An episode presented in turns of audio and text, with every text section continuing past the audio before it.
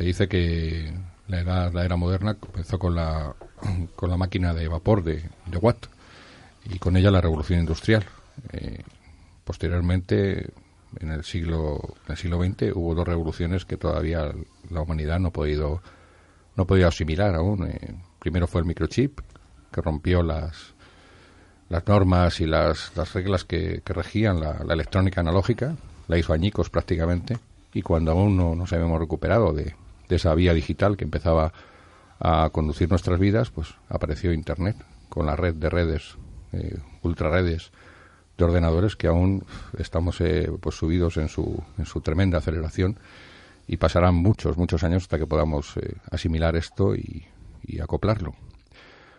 Hoy en nuestro programa, en La vida en equilibrio, programa de narrativa y literatura del, del motor en general y de la moto en particular, vamos a tratar un, una, una, circunstancia parecida, algo semejante a esa, a esa revolución industrial con la máquina de vapor o, o al microchip o, la aparición de Internet.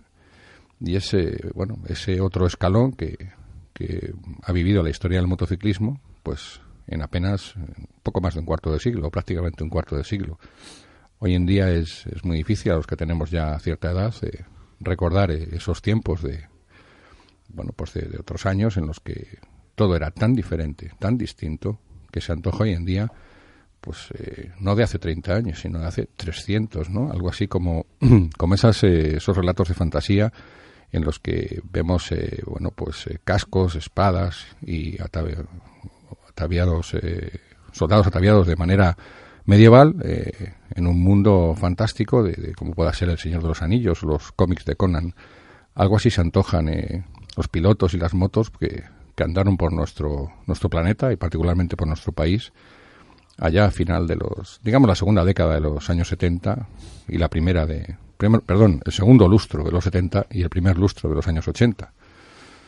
Bien, hoy vamos a tratar este tema de una manera pormenorizada y relajada, siempre bajo el punto de vista literario, de bueno, ese salto desde el motociclismo, desde el año 75 al 85, eh, hasta nuestros días. Hoy lo vamos a recordar, vamos a recordar aquellos años y, vamos a, tomar un poco de, de perspectiva desde en los tiempos que vivimos ahora.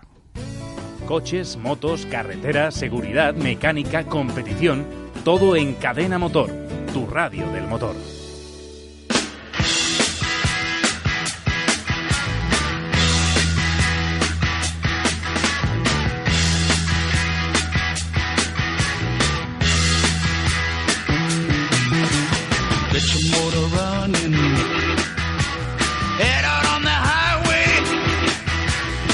Tengo a mi izquierda, empiezo de izquierda a derecha, a Pedro Parajuá, que fue segundo y tercer clasificado en las dos temporadas que participó en la Copa OSA Motociclismo, con aquella OSA 250T. También participó en la Copa Yankee, en el Campeonato de España Junior, con una Yamaha TD2, eh, y ganó una carrera del Jarama y la carrera de, de Jerez, de aquel Campeonato Junior. Luego compitió en el Campeonato de España Super, Super Senior se llamaba entonces, eh, con Bimota y también llegó a participar con, Kawasaki. Eh, además de ello, eh, se inscribió en cuatro ocasiones en las 24 horas de Montjuic, las legendarias 24 horas de Montjuic, y bueno, acabó una de ellas.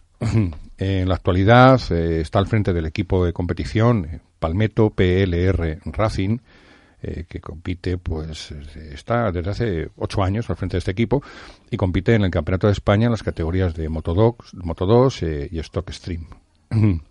Ahora le llaman al Campeonato de España eh, Trofeo FIM, CEP, Repsol. Como director de este equipo ha sido campeón de España y campeón de, de Europa también. Exactamente. Exactamente. Frente a mí tengo a mi compañero, compañero de tareas informativas y eh, en el periodismo de la moto, Marian Urdín, que tal como, me ha comentado muchas veces, pues empezó un poco tarde a correr, empezó con 24 años en la categoría junior, fue campeón de la Comunidad de Madrid en el año 79, subcampeón de España de resistencia en la temporada 81, dentro de la categoría TT, TT2, perdón, eh, subcampeón del mismo campeonato al año siguiente en la categoría de Superbikes, subcampeón de España de velocidad dentro de las categorías de siluetas, eh, en las temporadas 84 y 86. aparte de su trayectoria deportiva, eh, fundó en el año 84 la primera escuela de conducción con las siglas ADM eh, y nos dice que nunca, nunca tomó las carreras desde un punto de vista profesional. Y en cierto modo, a raíz de esa circunstancia, pues el recientemente fallecido Javier Herrero, de la revista Motociclismo, pues le propuso escribir las crónicas de las carreras desde el objetivo del piloto. Y así arrancó su trayectoria periodística dentro del mundo de las dos ruedas, eh, convirtiéndose prácticamente hoy en día mm, en una referencia para todos los que nos dedicamos a ello. Entre los años 86 y 96 estuvo al frente del centro técnico de la revista Motociclismo, con lo que todas las unidades de prensa que se probaron en esa publicación eh, pasaron por sus manos. Y lo porque, por lo que podemos decir que Mariano es probablemente la persona que haya probado un mayor número de motos eh, en España. en la actualidad escribe para la web Arpen, eh, www.arpen.com, para la revista La Moto y para el diario El País. y a mi derecha tengo a, a Carlos Morante. Carlos Morante, que fue campeón de España dentro de la categoría de 500 en los años 80, 80 y 84. Y entre medias de dos, de esos eh, dos campeonatos eh, fue también campeón en el año 1982 en la categoría de Fórmula 1 entonces. En dos ocasiones se quedó a tan solo un punto, comentaba de ser también campeón de 250, campeón de España, y en esas dos ocasiones le ganó pues un tal Ángel Nieto. Eh, además, eh, fue nueve veces subcampeón de España en las categorías de 500, en la mencionada de 250, también en resistencia y en superbikes. Participó nada menos que 14 veces en las 24 horas de Montjuic, subiendo al podio en la última de ellas. Cuenta con múltiples participaciones en el Campeonato del Mundo de 250, de 500 y también en el de resistencia, donde llegó incluso a hacer un podio. Eh, aparte de su trayectoria deportiva, en 1989 comenzó su carrera como técnico en geometría y suspensiones puesta a punto, una faceta que compartió en un principio con la de piloto y que luego extendió eh, haciendo asesor técnico para los equipos de Malboro, por lo que realizó esta labor para pilotos como Aspar, Cribillet o Dani Matrein, incluso para algún equipo del trofeo americano de, de Lama. Como curiosidad mencionar que hizo también ese trabajo para una escudería automovilística de Fórmula 3, Aparte de esto, durante siete años se encargó de la sección de, motos de un programa de televisión de la cadena 7 y en la actualidad realiza su trabajo de técnico dentro del equipo que se llamaba antes BMW Motorrad y ahora ha cambiado el nombre y es Stratos. ¿eh? Stratos, exacto, Ahora se llama Stratos, bien. Eh, que es un equipo oficial de la marca bávara en el Campeonato de España. Por otro lado, Carlos Morante imparte cursos sobre relaje y suspensiones, geometría y, telemetría, tanto para pilotos como para aficionados que quieran conocer la puesta a punto de su moto. Y por último, en el pasado mes de abril, inauguró eh, el centro MRM, Morante y Racing Motor, eh, para hacer estos ajustes y relajes directamente sobre las motos de sus clientes. Eh, tanto para los interesados en llevar allí su moto como para hacer la puesta a punto, como para los que quieran inscribirse en los cursos, la referencia es eh, las tres W, Moranti, Morante, perdón, Morante, Racing, eh, Motos, Motor, voy a repetirlo, las tres W, Morante, Racing Motor, punto es. Y motos, motos, es motos. Ah, es motos, ah, entre uno y otro, lo repetimos última vez, las tres W, Morante, racingmotor.com, motos.com, y esto está eh, por la parte alta del Paseo de Extremadura, en Madrid, ¿no? El, punto, punto, es, perdona, pero bueno, punto es, ya pones Morante Motor y te sale en el Google. ¿Esto está en la calle? En la calle Antonio Zamora, que es la ah, paralela al Paseo Extremadura. Paralela al Paseo Extremadura. ¿El número? Número 100. Antonio ah, Zamora, número 100. Y bueno, como se nos ha atragantado el dichoso URL de, tu, de, tu, centro, lo repetimos por última vez, que vamos a terminar de marear el oyente, y serán las tres W, morante, racingmotos.es. Morante, racingmotos.es. Así es. Bueno, pues, pues aquí con mm, estos tres invitados si les parece a ellos, antes de nada, pues queremos enviar desde toda la dirección de Super 7 y desde eh, La Vida en Equilibrio un fuerte abrazo a la familia de Javier Herrero, junto con nuestro reconocimiento y nuestro particular agradecimiento para este personaje que tanto ha aportado al mundo de la moto en nuestro, en nuestro país. Bien, don Pedro, don Mariano, don Carlos, eh, tengo que decir que esta reunión para mí es mucho más que un placer, es un momento muy significativo es casi emocionante porque me encuentro junto a tres figuras que han representado, pues, para mí toda una referencia durante muchos años, cuando no directamente, que han sido, han sido mis, mis ídolos. Eh, particularmente están aquí, aparte de esto, bueno, porque eh, se dan entre los tres una coincidencia muy interesante para el tema que vamos a tratar, y es que ellos tres protagonizaron aquellos años, protagonizaron el motociclismo de, entre el 75 y el 85, y ellos tres, de una manera o de otra, están en contacto con la tecnología de ultimísima vanguardia, eh, tan ultimísima, tan ultimísima, que algunas, algunos detalles no pueden, no pueden revelarlo porque son, son secretos de la, de la pura competición. Entonces, claro, nadie como ellos para establecer ese contraste, ese escalón que ha, que ha sufrido el, motociclismo desde aquellos tiempos que parecen eh, del Pleistoceno y lo que estamos lo que estamos viviendo en la, en la actualidad. para introducir un poco al oyente en, el tema sobre cómo eran aquellos años y cómo, cómo se cómo se funcionaba en aquellos tiempos, pues podemos decir que, bueno, primero que no había circuitos eh, prácticamente, eh, se contaba con el, con el jarama de una manera muy, bueno, muy restringida y Calafate en, Tarragona. Y bueno, como detalle de esto, pues decir que las motos no, ¿dónde se probaban las motos? Pues yo siempre veía que las motos se probaban en, polígonos industriales, en, y bueno, tenemos ahí un ejemplo tristísimo para mí, que es el accidente de Ricardo Tormo, ¿verdad? Con, una, con toda una campeona del mundo, en un polígono industrial estrellándose contra una señora que, se le escapó un mecánico, se despistó y, con un 5200 y se coló, sí, sí, se coló. ¿Verdad, Mariano? Se, se, coló y, allí se dejó su carrera y bueno, y casi casi se deja, se deja la vida, ¿no? ¿Esto cómo, cómo, cómo, se, cómo se hacía? Eh, ¿Cómo se hacía, Carlos? Cuéntanos, cuéntanos. ¿Cómo, cómo, probabas las motos? ¿Qué, ¿Cómo te arreglabas? Allá por el año 75, 76, 77. Bueno, eh, como tú bien dices, había solo un, circuito de Aljarama y Calafat posteriormente. Entonces, Calafat, pues era un circuito más abierto, pero bueno, para, para muchos eh, pilotos que vivían por el sur y el centro de España, que estaba muy lejos. Y, y el Jarama. El Jarama era poco accesible porque no lo abrían, estaba cerrado mucho tiempo. Y entonces pues te buscabas rectas, rectas poco transitadas, en la recta del INTA, ¿verdad? Pedro, ¿te acuerdas?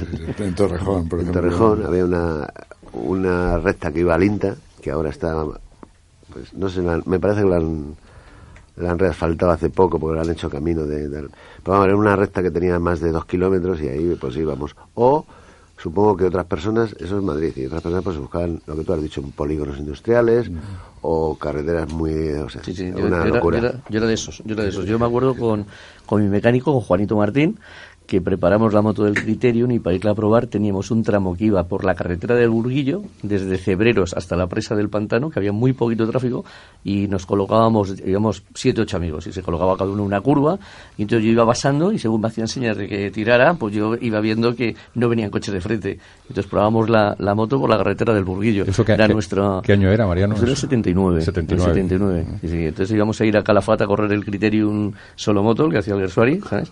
Y la probamos la moto por allí, por esa, por esa zona que nos pillaba más o menos cerca del taller. Juan lo tenía en San Martín de Valdeiglesias y era la zona nuestra de acción. Sí, bueno. Cuando te eh, escucha la Guardia Civil va a venir a buscarte. Ya, pero ya me he Qué locura, eso parece dar una locura, pero no era tan temerario como Bueno, esto, esto lo he tenido en cuenta antes de empezar el programa y como todos los delitos prescriben al cabo de, pues no sé cuánto tiempo, desde luego, lo que vamos a hablar hoy, todo lo que hablemos ha prescrito. Ha prescrito aparte, luego diremos que es mentira. Ha prescrito, ha prescrito seguro porque evidentemente ha pasado tantísimo tiempo que...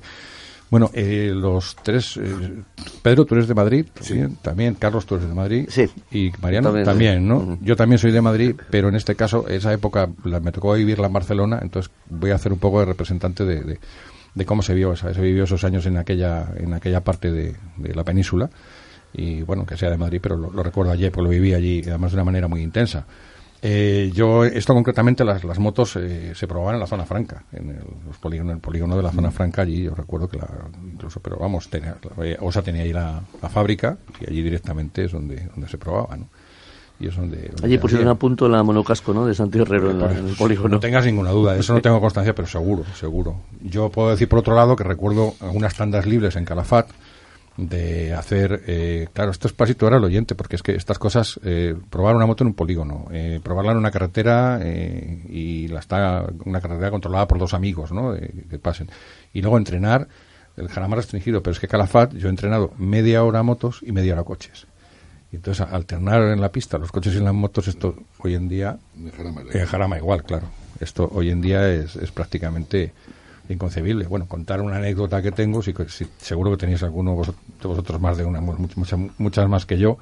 Me acuerdo que me caí a final de recta de, Calafat, una tarde entrenando, y se me salió el hombro del sitio. Allí, pues, podéis imaginar, estaba viendo las estrellas, y la ambulancia, que era una especie de Cadillac casi funerario, estaba, estaba en reparación ese día, me tocó, y entonces un buen amigo me, me llevó en su coche, un 127 recuerdo, hasta el puesto de la Cruz Roja más cercano, y desde allí me llevaron ya en ambulancia a, a, Calafat que por cierto recuerdo incluso que la ambulancia era una Sinca 1200 de estas y estaban dándome los pies en el portón como soy tan pequeño y no, al final tuve que ir encogido. Bueno en fin son circunstancias que, hoy en día parecen como, como decía al principio del programa no como una historia de, de, cómic no no sé si si vosotros habéis vivido cosas pues eh, bueno yo recuerdo bueno en cuestiones de probar pues la verdad es que había muchas dificultades pero hablando de dificultades me viene a la mente mm, una que que era la mayor que teníamos cuando querías empezar, que, que Pedro lo ha vivido muy en sus carnes y, yo también, Mariano creo que un poquito más tarde, no sé si lo vivió, y es que estaban prohibidas las motos las japonesas. Entonces todo el mundo corría en Europa con Yamaha y tal, y aquí no se podía correr. Curiosamente había, eso lo sé de buena tinta, recibía cada semana una carta de la fábrica Derby, entonces, en el Ministerio de Hacienda, el Servicio Fiscal, eh, diciendo que había motos japonesas, había, pero eso era en defensa de la industria española de la motocicleta. Era, estoy hablando de la, época de los 70 y 74, 75, 76, 77, o sea, el final de la, de, la época franquista. Y entonces eso duró bastante más tiempo. ¿eh? Eh, había una estaban prohibidas para defenderla cuando Bultaco y Montesa lo que hacía era moto off motos de fuera de carretera que no hacían competencia pero pues la prohibición era integral. Con lo cual, nosotros no solo teníamos dificultades para probar las motos, sino éramos verdaderos delincuentes porque tenías motos totalmente de, digamos ilegales de contrabando. Algunos las ponían con una marca Benelli por eso le digo camuflado por eso digo que, que Pedro pues en eso él lo ha sufrido igual que todos. Y entonces era, era una, una cosa incomprensible como para hacer deporte no podías comprar una moto japonesa cuando no hacías daño y tal. Pero yo recuerdo, bueno, eso para que para que vea que entonces pues se defendía la industria catalana o española pues bastante con bastante más fiereza, ¿no? Sí, había un proteccionismo exagerado. Bueno, tenía esto esto en el guion preparado este tema precisamente. No, no, no, está muy bien porque nos ocurrirá más veces, pero bueno, lo tenía apuntado más que nada para que no se nos pasase, ¿no? claro, y otra cosa que también pasaba era el tema del recambio, ¿no? O sea, tenías una moto japonesa, eh, una Yamaha TZ y, y, demás, y un problema era el conseguir recambio para, para esa moto. Entonces tenías que ir a Suiza, a Andorra, bueno, el de Andorra se hizo rico gracias a los motoritos españoles. El de Universal Motors, este se forró el tío gracias al recambio que le comprábamos todos los que teníamos que necesitar algo a precios. Bueno, él decía que se portaba bien con nosotros, pero bueno, habría que estudiarlo. Pero las motos, Pedro, se pasaban de maneras, yo he escuchado de todo. De todas las eh, maneras. de todas las maneras, ¿no? Pero bueno, imagínate, yo tuve la suerte de comprar la primera moto, la TD2, que ya comentaba antes. La compré en Jerez porque era la última carrera de, de Europa, digamos, era internacional y venía mucho piloto extranjero y era un mercadillo, ¿no? Y allí, pues bueno yo mi intención era pues hacerme una bultaco lo típico no una bultaco de presupuesto 100.000 pesetas en aquella época no y, allí llegando veo motos una moto por casi la mitad de precio y era una Yamaha. Pues esto lo, lo tengo que comprar como sea. El caso pues bueno pues consigo el dinero compro la moto y esto era en, septiembre. Empieza la temporada en abril o en febrero o marzo no sé me acuerdo y nos llama Cabo de León que en aquella época era secretario general de la Federación que escondiéramos las motos. Que estaba la Guardia Civil, que nos la iban a quitar. Eh, a ver, señor Cabo, si yo llevo cinco meses limpiando la moto, poniendo a punto todo, como loco por probar una Yamaha, claro. ¿cómo la voy a dejar en casa? Pues claro, pues, ¿qué se me ocurrió? Pues Benelli, pues una documentación de Benelli, digo, y si me la quitan, pues que me la quiten, pero yo que me tengo que montar en esta moto. Claro, evidentemente. ¿Qué año era esto, Pedro? El año 76. 76.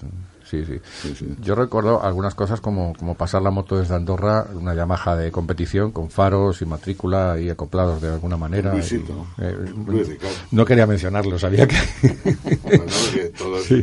sí, bueno, pues no está aquí, pero me hubiera gustado tenerlo, por cierto.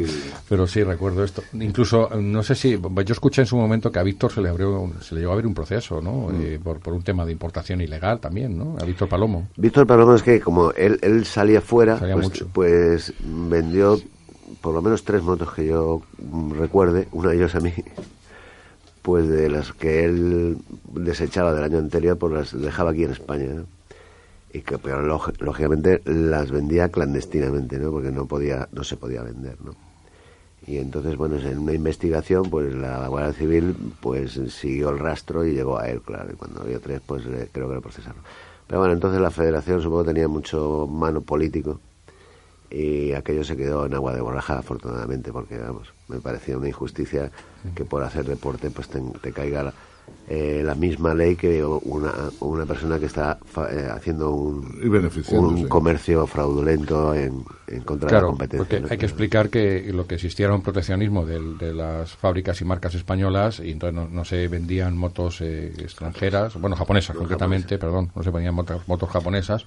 Pero claro, es, como decís, esto es en el ámbito comercial y para una moto de, de particular por la calle, pero claro, en, dentro del, ámbito deportivo se extendía y no se sabe muy bien por qué. Bueno, y veías haciendo pues encajes de bolillos, poco poco más o menos. Para... Es que casi todas las motos de competición eran japonesas. Claro, es que no.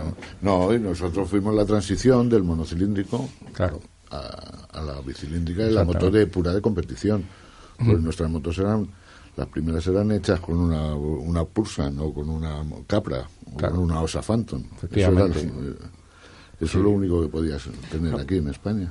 En esa época, Pedro, también había un otro proceso que era lo de Benemoto, ¿no? Cuando se corría, cuando iba a ah, correr a mm. Argentina, ¿no? Eh, se traían las motos de, de, de allí, de, de, este hombre de Benemotos. Sí, pero eso fue el, eso ya fue en el 78. Ya, ya. Yo recuerdo una moto que te compré a ti, Carlos, precisamente, que era de las de Benemotos. Pero ahí ya se había, justamente ese año se, había liberalizado ya. O sea, ya se podía eh, tener una licencia de importación para solo para competición, porque fue el pre. Eh, antes de abrir la mano, de eh, porque Yamaha ya compró. Eh, Sanglas, eh, Honda compró Montesa y ya pues lo hicieron factory y entonces ya le permitieron ya vender ciertos modelos y entonces se permitía. Entonces íbamos a correr a Venezuela, era Venezuela, y, que era la primera del mundial en marzo, final de marzo, y entonces ya, ya compraba la moto ya para todo el año, pues la traías a Europa. Y entonces te traías la moto de allí. Entonces estábamos, me acuerdo que el año 78 estaba corriendo en el equipo de Nieto, de Ángel Nieto, y comprar las motos para él y para, para nosotros. O sea, para mí. Las motos de, de Carlos Hipólito, ¿no? Eh, sí. Carlos era el nombre. No, Carlos es Carlos Lavado y Hipólito es el apellido. Ahora se me, se me ha ido el nombre. Andrea Hipólito. Andrea. Andrea Hipólito y. Era el era Benemotos era el importador casi para toda eh, Sudamérica, sí, era, muy potente. De Cecoto, ¿no? De Cecoto, exacto. Fue que Carlos Lavado. Y luego Carlos Lavado, exacto. Coches, motos, carretera, seguridad, mecánica, competición, todo en cadena motor, tu radio del motor.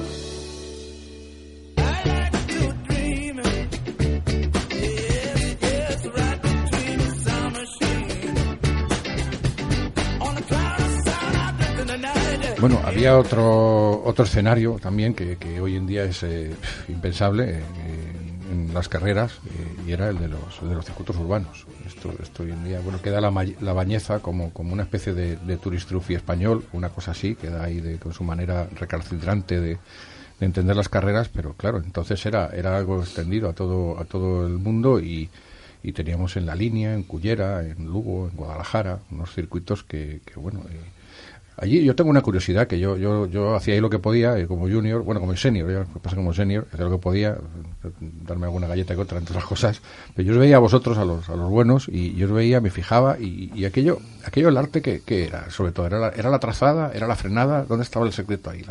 tumbar mucho, ¿no? Abrir gas, ¿no? realmente ahí que, que, que, era lo que dices voy a preocuparme sobre todo de, que no sé yo recuerdo que se, había una, una, obsesión con apurar la frenada mucho por ejemplo no es ¿Es casi lo que más, Pedro? que sí, yo, yo, creo que en esos circuitos donde podía ganar era frenando, porque evidentemente no había no había grip, no y bueno, y en las curvas como, hombre, yo creo que arriesgábamos en exceso muchas veces, eh, porque era lo único que teníamos, ¿no? Pero claro, yo creo que tampoco por eso no nos hacía falta entrenamiento, porque al ser calles, pues es lo, ¿qué entrenamiento te ibas a tener? Ninguno, ¿no? Entrenabas todos los días por Madrid, Con, exactamente. Con la Vespa. y claro, hoy en día no tiene nada que ver. Y bueno, y de hecho, nosotros éramos pilotos mecánicos, managers y todo. ¿no? Esa es una figura que, también tenía apuntado en el guion, claro, exacto. Bueno, y, ahora no tiene nada que ver. Ahora, evidentemente, en un circuito, si tú no entrenas como está entrenando la competencia, pues no hay nada que hacer. En aquella época, como no entrenábamos ninguno, pues... Eh, Aparte que en aquella época había muy pocas cosas que probar también, o sea, no había prácticamente relajes de nada, no, se necesaria...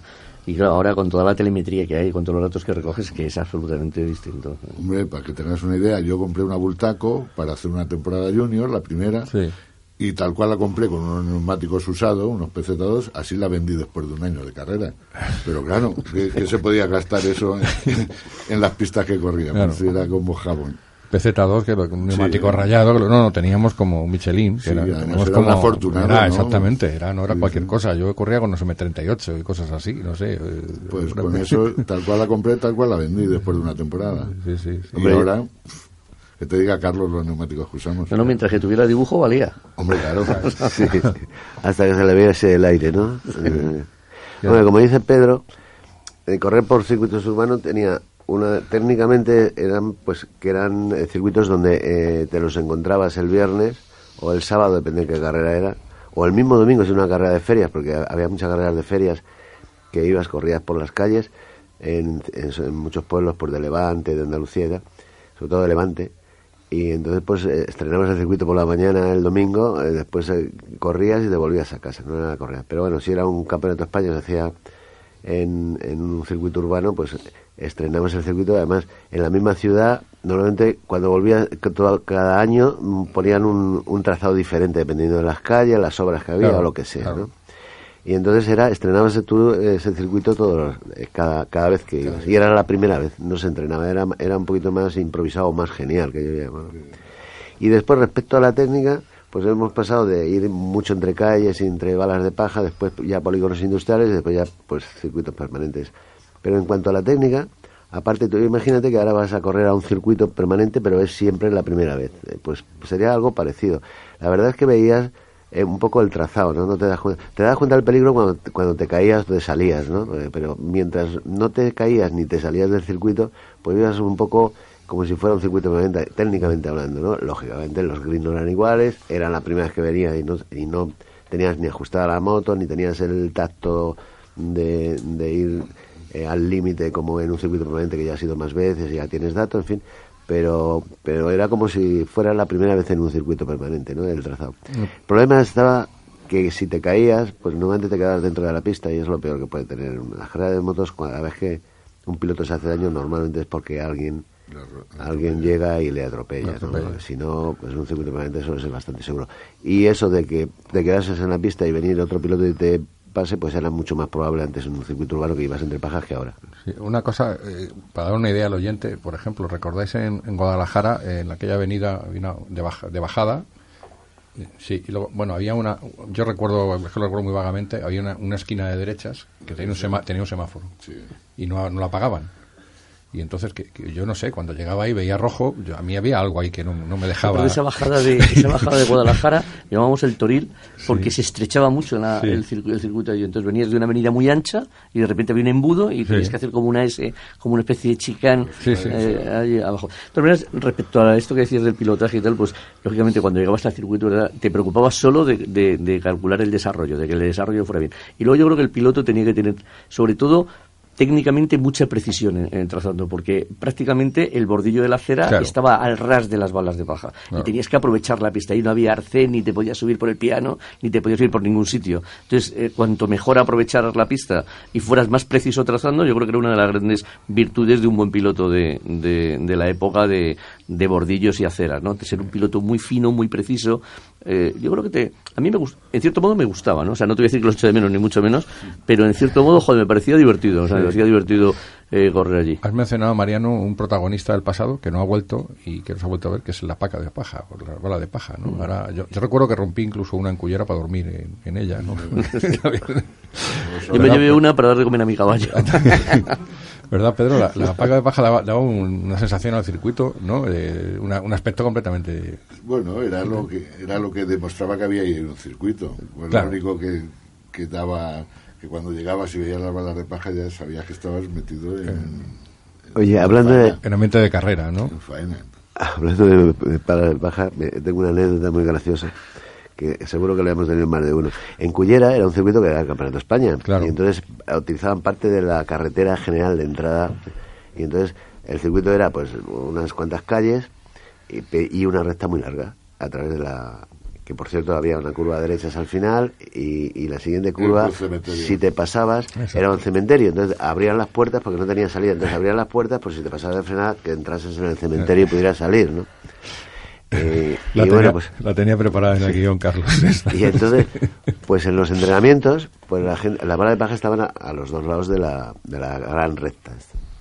Una recta bastante larga para ser un circuito urbano y entonces pues claro no había eh, referencia de frenada los el, entrenamiento no lo ponían lo ponían para la carrera curiosamente ¿no? los, lo organizaban motoclubes y los motoclubes eran de voluntarios y tal entonces el viernes que como era campeonato de España había un entrenamiento no el sábado y entonces pues cogía una recta muy larga entre un tubo de, de balas de paja, pues no tiene referencia. Entonces yo cogí el medio para hacer, era clasificatorios para la parrilla de salida, tenías que apurar, ¿no?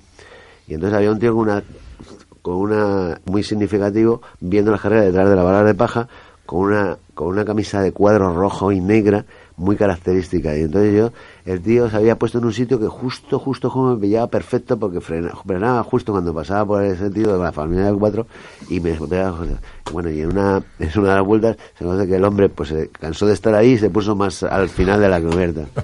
Y bueno lo pasé mal sí porque frené cuando estaba ahí me di cuenta que, que no era la misma distancia.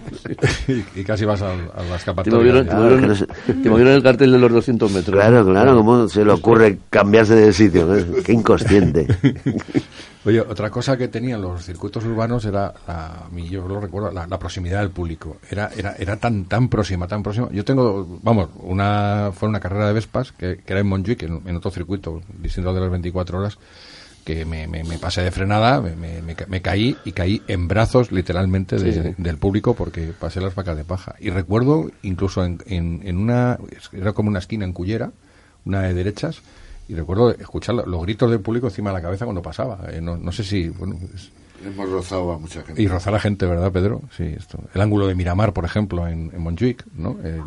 esa, proximidad del... Guadalajara, Guadalajara, en cada curva tocabas a alguien. Tocabas a alguien, ¿no? porque se subían encima de las balas de paja. Y por desgracia hubo algunos accidentes muy serios. Bueno, en, en Benidorm hubo uno, ¿no? Que el nieto se quedó sin frenos con la 700 aquella. En, Exacto. En la, línea. Con la V31. Sí. Y bueno, pero esto es... Eh, pero sí, eso fue una desgracia, fue un fallo técnico, porque Ángel se quedó sin frenos. Mm. Y claro, una W31 por la calle...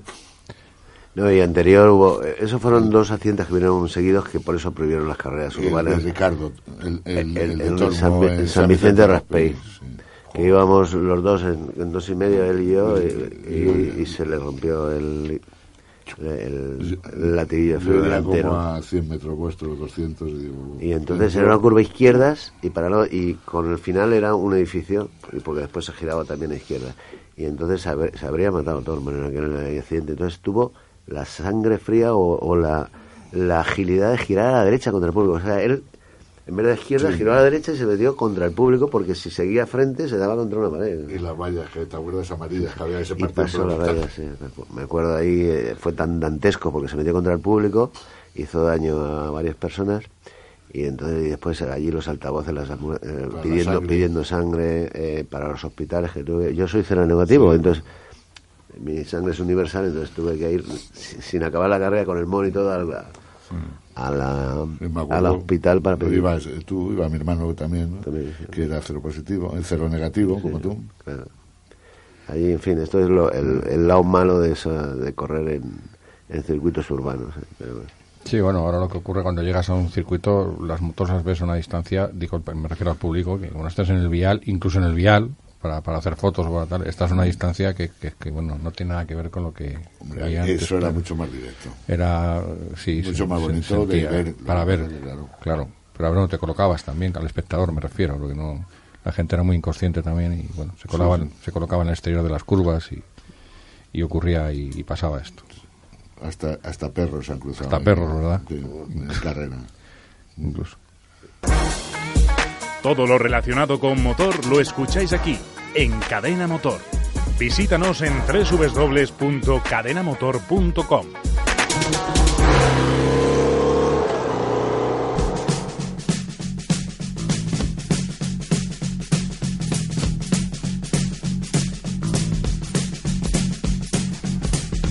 He mencionado, ha sido tú, Pedro, eh, una figura que, bueno, que prácticamente eres casi todos entonces, que era la del piloto mecánico, ¿no? Era, eh, cuando ibas encima de la moto casi que ibas sintiendo cada, cada pieza del motor, cómo, cómo sufría o cómo se comportaba, cómo rendía. era así. Y luego... Hombre, ahí ibas notando, y además en aquellas motos que, que era el, gripaje que siempre estaba rondando, ¿no? Con la mano en el embrague, ¿no? Y claro, pues tú notabas perfectamente si la moto estaba grasa, estaba fina o no. Sí, pero de todas maneras, Pedro, tú es que eres el más mecánico de los pilotos. O sea, había pilotos menos mecánicos. No, en la época de Carlos y mía, Carlos tenía la ayuda de su hermano Nico, sí. que a mí me ayudó mucho en su momento. Pero Carlos era de los pocos que, que tenía así un, un ayudante como su hermano. Los demás yo creo que casi todos éramos, incluso él, él es técnico ah, porque se ha hecho todo. Para que bueno, tenía la suerte de tener un técnico a su lado que era de gran confianza y eso, pero por ejemplo Carlos de San Antonio, Nani, eh, el Pérez Rubio, cualquiera, cualquiera era el mecánico, el, el manager, el lo, que más tener podías llegar es hasta tener eh, pues un mecánico que te ayudara. Un ayudante, un ayudante. Un ayudante. Pero yo no recuerdo casi todos los pilotos lo que éramos técnicos también. Otra cosa es que le hicieras, eh, o sea, nadie te decía qué chicle de alta tenías que poner, o qué altura de aguja, o, o qué reglaje, de, ya más moderno, pues qué reglaje de suspensión, o qué presión de neumáticos. Todas estas cosas lo decidía el piloto. Lo que podías tener es un ayudante que te lo miraba, te lo hacía y tal, pero decisión, yo creo que los pilotos lo que éramos eran eh, pilotos y técnicos, seguro. Después, que ejecutases la, el, cambio o el trabajo físicamente como mecánico, podías tener ayudante o no, pero de la decisión sí que era del piloto totalmente. O sea, éramos pilotos técnicos seguro. Telemétricos, eh, porque eras tú el que sabía cómo iba, si iba blanda, iba... Si, si la moto iba grasa, iba... Y tú dabas la indicación, porque ¿qué indicación? Si es que no había datos de ningún tipo. Sí, pero Pedro, tú dabas la indicación y tú te lo hacías tú también.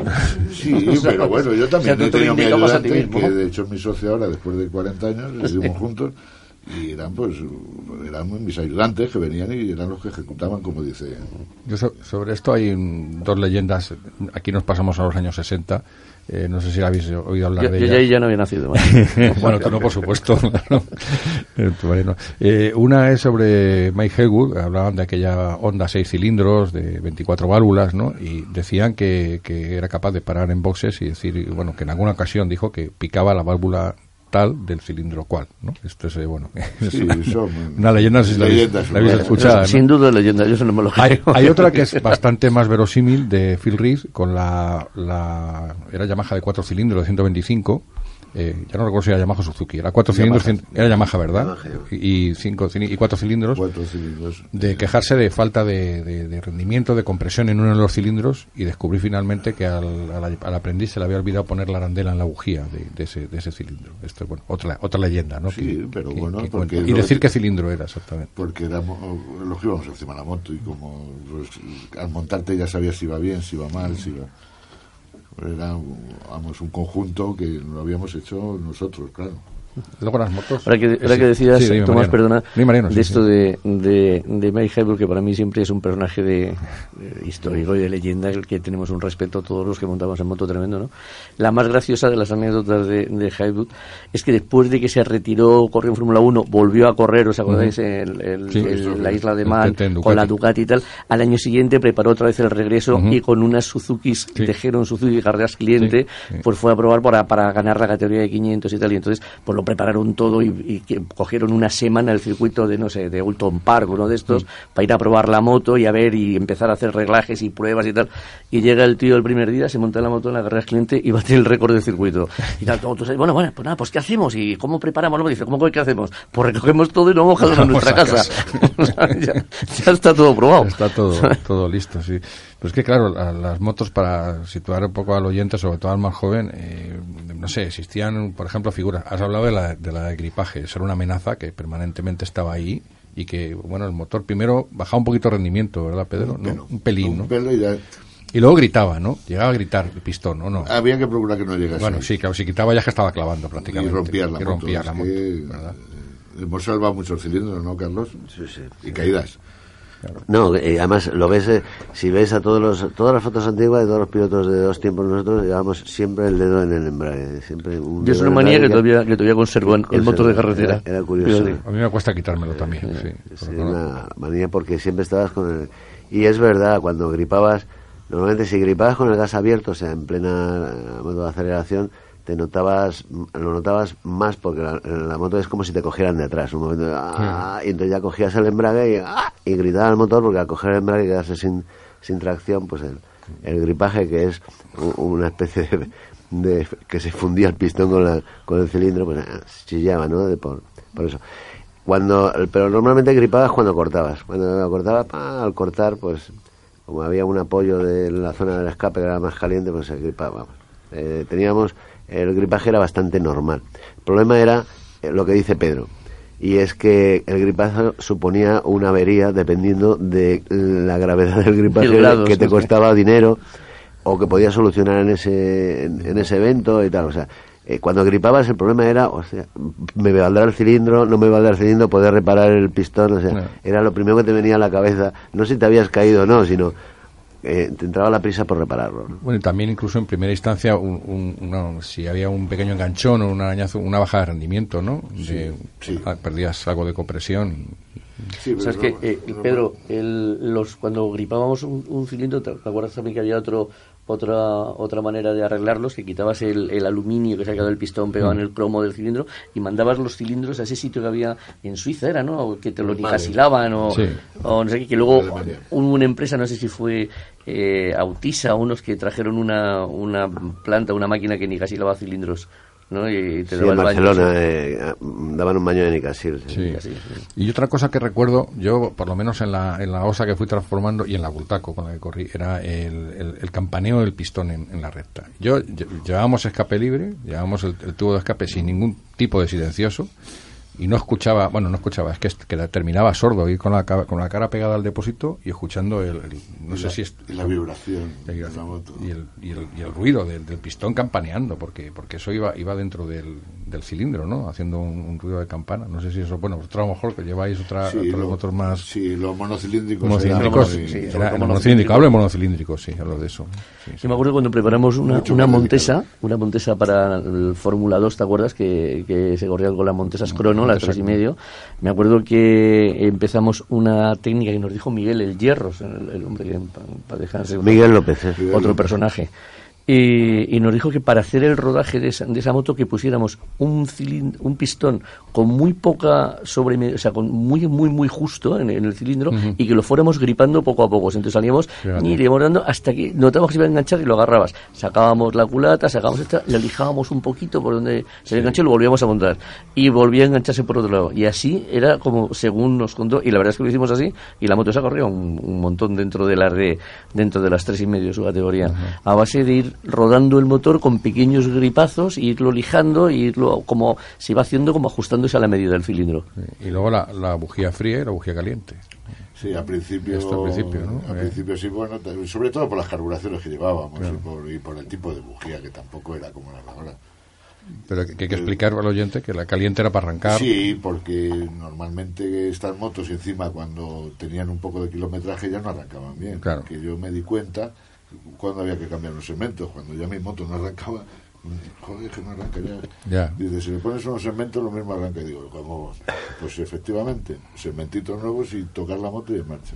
Pero si te, si te dejabas la bujía caliente, Sí, Eh, arrancaba mucho más en fácil. No, pero digo ya una vez- Ah, bueno, eh, agujero al pistoncito y ya está. eso quería. El pistoncito nuevo. Eso el problema que era es que había vamos a ver el problema es que La nosotros ignorancia. Claro. Funcionábamos con relaciones de compresión si lo medías porque nosotros lo medíamos ya hace ya muchos años lo medías llegabas a relaciones de compresión muy altas y entonces tenía que utilizar para evacuar todo teníamos que utilizar eh, eh, esto, bujías con, con mucha capacidad de evacuación o sea muy muy frías que le llaman ¿no? Ajá, claro.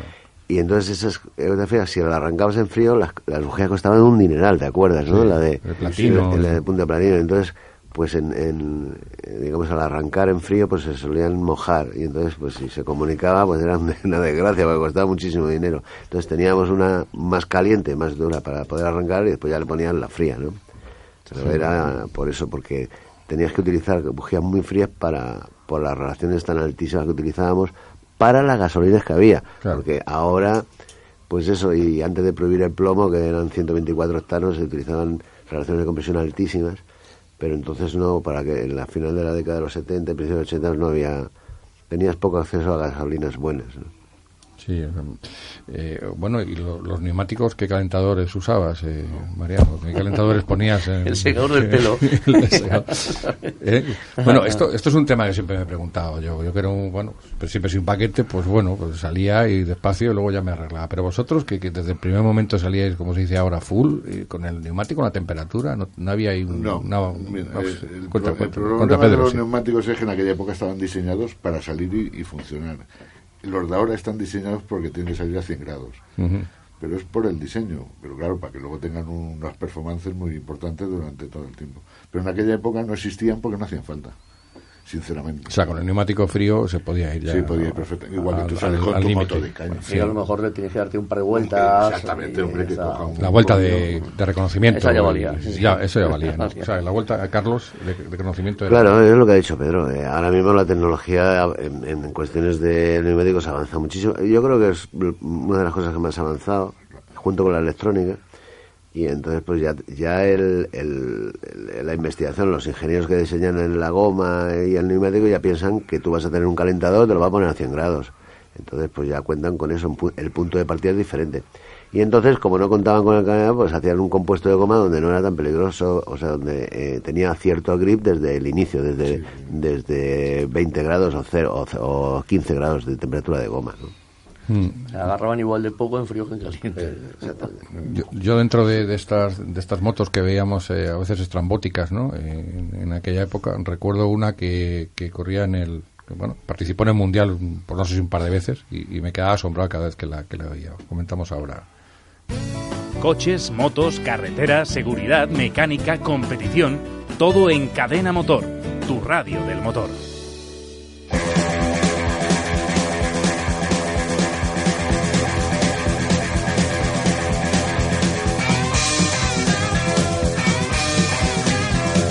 Bueno, ¿qué me decís de la, la moto de Pedro Segarra?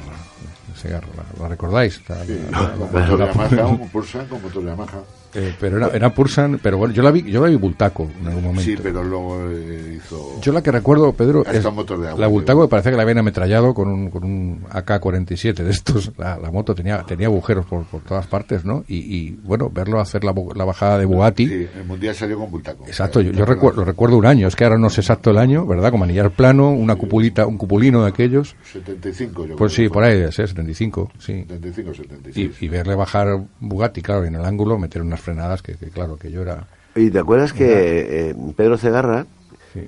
eh, bueno, para el que no lo haya vivido, era un, un piloto que ganaba carreras en circuitos urbanos con una base de moto de campo, una de motocross, un Pulsan, pero acoplaba velocidad y tal, no sé qué. Bueno, pues puso un motor TZ, ¿no? TZ, ¿Te acuerdas? En, en- claro. en ese chasis. Lo que pasa es que no llegaba a funcionar, iba más deprisa, co- curiosamente, con el motor Bultaco, pero yo recuerdo verle. Bien. Pero no, no, no, lo, no llegó a, a, A ir rápido. a ir- no, llegó rápido, pero iba más rápida con el Bultaco, es curioso, ¿no? Porque no había claro, en, zonas de... Las torsiones, todo debía ser. Todo, el peso. Claro. No, y siguiendo ya con, con, las motos que había en el Campeonato de España, eh, por ejemplo, la categoría de 500 mm, estaba la de Carlos de San Antonio, si es que estaba, ¿no? Que era una RG de, no sé qué año, y, y, el resto, bueno, la mayoría eran TZ 350, ¿no? De dos cilindros, ¿no? Porque... Lo Carlitos tuvo, tuvo... Sí, tuvo, llegó, tuvo Paco Rigo también tenía... Pero eso ya fue más adelante, ¿no? Yo, estaba hablando del 77, 78, 79, en esos años yo, bueno, yo, te, recuerdo con una tres y medio. El, trompeta Carlos Antonio, por cierto, pues es, eh, un abrazo. Un, abrazo eh, eh, le queremos mucho. pues tuvo su época de oro. ¿Te acuerdas que le patrocinaba Rock el, el, lo que es unos jeans, unos pantalones vaqueros Rock? y Medinavi y hizo el mundial completo y tal, no no tenía edad, y entonces compró y compró motos las fue coleccionando porque llegó a tener tres, pero dos, y entonces tuvo una moto último modelo de Suzuki y tal. Después siguió corriendo y no las cambiaba y bueno, pues las atendía poco, es la verdad. Y entonces, bueno, pues era muy carismático el, trompeta. El otro día le vi. ¿eh? Es que me comentaba que al trompeta en su moto le quitabas todo el alambre que tenía la cinta americana y se desguazaba la moto.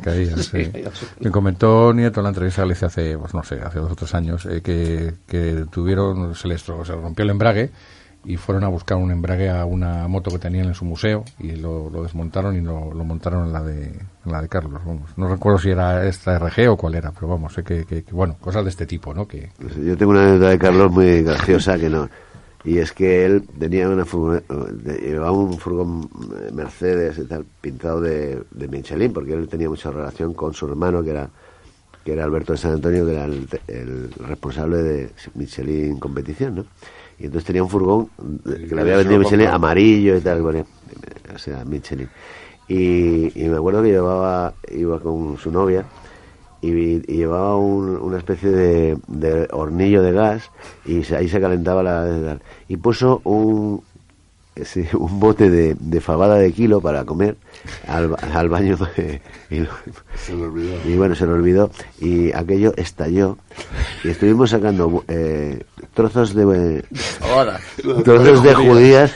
Y no el anécdota viene hablando de la moto es que tiempo después en un recoveco de la, de la válvula rotativa de, de una entrada de admisión de uno de los cilindros de la RG tiempo después eh, sacamos trozos de de, chorizo, de chorizo de la fabada. Claro. Trozos de judías, pero digo, ¿cómo es posible que eso no se va a ver? Es increíble. Pero esto, para situarlo, es como si dijéramos que en la moto de, de Forest, de Carmelo Morales o de Iván Silo, pues se, se llenó de trozos de judía o de porque era, era, era, el campeonato de España entonces. Hasta dentro, llevaba era, la, eso. la, válvula rotativa y tal, y, se, metía hasta dentro que parecía imposible y tal.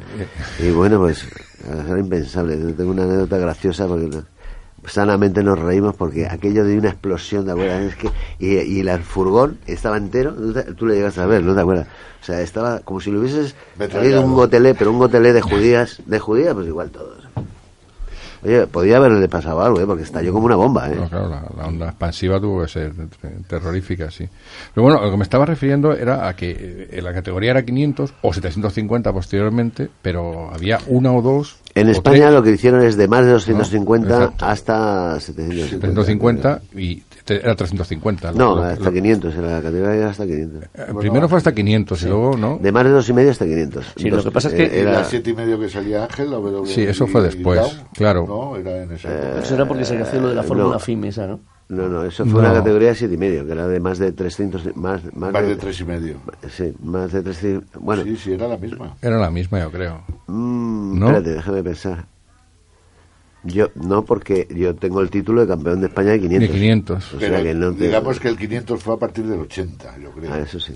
antes, era hasta 7 y medio. Exacto. O sea, que yo, estaba equivocado cronológicamente, lo tenía invertido. O sea, que primero fue hasta 750 y después, después fue solo hasta 500. Ah.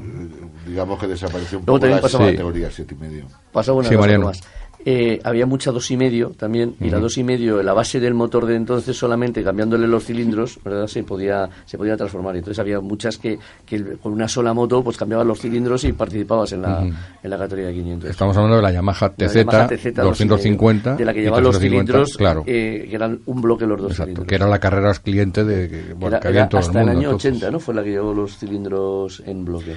Hasta el año 80, en el año 81 ya eran cilindros separados. También en Twin, pero separados. Todavía no. En V tardaron. Y el 3 y medio ya desapareció. Y el 3 y medio desapareció. Oye, la, la, la, salida, la salida, claro, eso sí que ha cambiado totalmente, ¿no? El, el, claro, ahora vemos los semáforos que se encienden, se apagan, salen todos, y bueno, pero entonces entonces, a mí, a mí me llama El motor parado. ¿Tú hablas sí, sí, a motor parado o motor en marcha? Claro, claro. No, motor parado. Motor el disco, parado. la bandera, da igual, no, no, no. pero motor, diferencia... motor, motor, parado y la bandera. La a mí, bandera, lo más bonito que es. Sí, ¿A que sí, verdad? El, sería, sería más peligroso, pero desde luego mucho el, más el contraste de ese silencio, ese silencio casi sepulcral, ¿no? Con una tensión que se, que se masticaba, ¿verdad? ¿Eh? Y un instante después, el, la, la eh, bueno, pues la, el la jauría, Era, Sí, era- era un trabajo más, porque Sí. claro, el que tuviera el, el feeling ese de arrancarla bien, Y además no era tan importante hacer la pole ni estar Claro, porque claro. yo que arrancara bien en segunda fila, como podías arrancar Y en tercera y cuarta fila, tercera y- tercera, sí. A mí me gustaban muchísimo, muchísimo más, eran mucho más espectaculares esas se, salidas. se que empujaba, de- vamos a que contarlo un poco, eh, se empujaba la moto con el embrague cogido y la, segunda, marcha primera, primera, primera, primera. primera, primera, apuesta, que normalmente era un poco larga, y, se- y soltaba el embrague y se daba un golpe con el pecho, con, sí, con el trasero, depende del tipo de moto. depende del tipo de moto, ¿no? Algunas era con el pecho, Con el pecho arrancaban perfecto. Las 500 yo creo que arrancaban con el pecho. Con el pecho, ¿no? Las 50, Carlos, las 50 montadas encima, ahí dando dos pataditas Sí, bueno, para adelante esas- y ya Las monocilíndricas tenías que darle una culatada bien dada. Sí, pues, por la compresión. Bueno, todo eso, el, el arrancarse con motor parado eh, era hasta 500 y dos tiempos. Es decir, eh, lo que no era pensable arrancar una siete y medio o cuatro Claro, tiempos así. claro. Entonces, por eso había una diferencia que en la categoría siete y medio, ¿te acuerdas? Arrancaba con motor en marcha, que eso ha convivido. Y dos y medio, 125 y era motor parado, ¿no? O sea, hemos vivido la transición a, a teniendo en el mismo evento, en el Campeonato de España, dos salidas. Una con motor en marcha y otra, y otra en parado. Y lo que tú decías, a mí me parecía, es que ese momento era mágico, ¿eh? Mágico, ¿verdad? Oías la bandera, la bandera le oías eh, fla- flanear en el viento y te oías tu propio corazón. No, no, te oías tú, estabas y, y oías pum, pum, pum, pum, pum, pum. Era, era Por cierto, hubo una, un estudio científico que decía que era casi imposible, lo hicieron con Fórmula 1, pero vamos, es muy similar. Era casi imposible en, en una eh, en un estado, eh, digo, de reposo físicamente hablando, llegar a 180 pulsaciones o 190 que llegaban los, los corredores de Fórmula 1, Eh, estando sentados, sentados sin necesidad de oxígeno en un, en, en un músculo, solamente por adrenalina. O sea, si te cogen en un hospital y te meten toda la adrenalina que pueden meterte en vena de mundo, no llegarías a 190 pulsaciones. Sin embargo, en una pared de salida se llegaba a que ver la- lo que era la fuerza de la mente, ¿no? Y yo creo que yo creo que te pone, no sé, crea más creaba más tensión ese silencio, ¿no os parece? Que, que, que ahora, ¿no? El- el- no sé, por lo menos a mí, el- ese, ese momento de... Porque ¿cuánto eran? Unos medio minuto, ¿no? un poco más, ¿no? Y, no sé, creaba ahí un- una expectación. eh, Un momento mágico para todos. para todos, Para ¿verdad? los espectadores. Para... Por cierto, ah, estando en ese momento, medio minuto mágico que tú dices, Tomás, en Espluga de Llobregat estamos así, entonces pues, se- un caballo de estos de la fuerza de la policía mon- eh, montada a caballo se encabritó y tal, total, que venía solo, venía de cara a nosotros, venía corriendo porque era un polígono, o sea, un polígono industrial en, en, en de Llobregat, y venía corriendo, entonces to- todos, en ese momento que estábamos mirando la bandera, de pronto vimos el caballo que venía tac, tac, tac, tac, hacia nosotros, entonces nosotros nos fuimos levantando y tal, y cuando llegó a 20 metros empezaron a, a soltar las motos, el Cardús, el Cito, el Nieto. O sea, ¿vale? A tirar las motos. A tirar la moto al suelo y salir corriendo, venía el caballo. y bueno, De bocado. O sea, fue un momento tenso, pero no precisamente por la bandera. Bueno, y otra figura que, bueno, solo se conserva en resistencia es la, la de la bandera y el, y el director de carrera dando el banderazo, ¿no? Y, y- y- y, bueno, También el- es muy bonito. La salida, sí, esa Una 24 la salida de resistencia. Tipo sí. Le Mans, sí. Sí, pero, pero, pero la salida, el momento de la, de la bandera, yo no voy a descubrir a vosotros que voy a descubriros, ¿no? Pero yo tenía, tenía un, observé un pequeño detalle y es que justo antes de dar el banderazo y de, in- de- de inclinarse, echar todo el cuerpo hacia adelante y dar ese, ese golpe, siempre se echaba un poquito hacia atrás, un momento antes. Entonces, en el momento de echarte hacia atrás, de que se echaba hacia atrás el juez, ya podías arrancar prácticamente, porque eh, Era, eh, era, era lo que era el movimiento. Sí, y ya, entonces- no sé. Había directores de carreras que daban la salida de abajo arriba, Ah, sí, perdona. sí, Ah, sí. ¿Eh? sí, es verdad. No solo de arriba abajo. Y, sin, y, y- y haciéndose loco. Sí, sí, de, de improviso. De improviso. Sí, sí, era, era, era otro elemento, otro elemento curioso, el de la, el de la salida. Bueno, curioso, no, completamente diferente, ¿no? Porque luego también la, la moto, en el momento de pararla, pues eh, luego volver a arrancar lo que comentábamos antes de la bujía y todo esto, ¿no? Y era delicado, ¿no? Porque se engrasara o, cualquier cosa de estas, ¿no, Pedro? No, porque ya estaba caliente. lo único que tenías que tener, depende qué moto, más gas, menos gas. Exacto el tacto con el, truco, el, tacto con, el tacto con el gas, ¿no? Cuando, cuando venías de la vuelta de reconocimiento para parar, pues lo que, hacías, creo que te refieres a eso, mm. teníamos que acelerar ahí con poco gas y muchas vueltas para limpiar un poco la bujía para que después eh, pues tuviese un poquito más facilidad de arrancar. Tenías, tenías un truco y depende de la moto. Bueno. Como la conocías, cada uno conocía su moto, pues yo a lo mejor la moto de Carlos no la sabría arrancar o viceversa, ¿me entiendes? era algo muy muy crítico, digamos. Bueno, era, era un arte, porque eh, las 50, las RAN, ¿te acuerdas? Réplica Ángel Nieto, eran motos de 50 centímetros cúbicos, barbo rotativa, con un, bueno, pues eh, que tenían mil, solo 1.500 vueltas de tiro y hacía 15.000 vueltas. O sea, salía a partir de 12.500, 12.800 vueltas, se caía de vueltas. Entonces tenías que salir, para salir de parado, como además se llevaba seis marchas muy cerrado, la primera siempre era muy larga y entonces era un arte. Yo he visto en las clases que tiene alguno y, se apuestan verdaderas, una comida larga y nadie la arranca. Y un día voy a decir, deja. Y el secreto era muy poquito gas, muchas vueltas y ir patinando en maga hasta que ya sale. Como den mucho gas, que era el efecto que tiene, hacen y se, se, se viene abajo. Bueno, pues teníamos preparado aquí pues un, guion que, bueno, como me, me, estaba, me estaba imaginando al iniciar el programa, pues, pues no hemos llegado ni, ni, a la mitad. Prácticamente nos hemos quedado con, con pues con, un montón de temas en el, en el tintero. Así que, pues lo que vamos a hacer es dejarlo, dejarlo por hoy eh, en, este, en este punto y, emplazar de nuevo a, a, nuestros invitados, a Pedro Parajuá, a Mariano Urdín y a Carlos Morante al a la próxima semana para, para hacer una segunda parte de esto y poder continuar hablando y disfrutando de, este tema. Eh, contamos con vosotros, ¿no? Espero entonces. Claro, claro. Y a ver si sacas un tema muy, para mí muy interesante y lo podemos hablar, que es largo, estaréis de acuerdo conmigo, que es lo de la eh, la, electrónica. ¿Hasta qué punto puede llegar? Puede decir las chicas de los paraguas. no, eso también. Muy bien, pues, pues eh, os emplazamos a los, a los oyentes al, próximo programa para continuar con este tema del motociclismo en los años 75, del 875 al 85.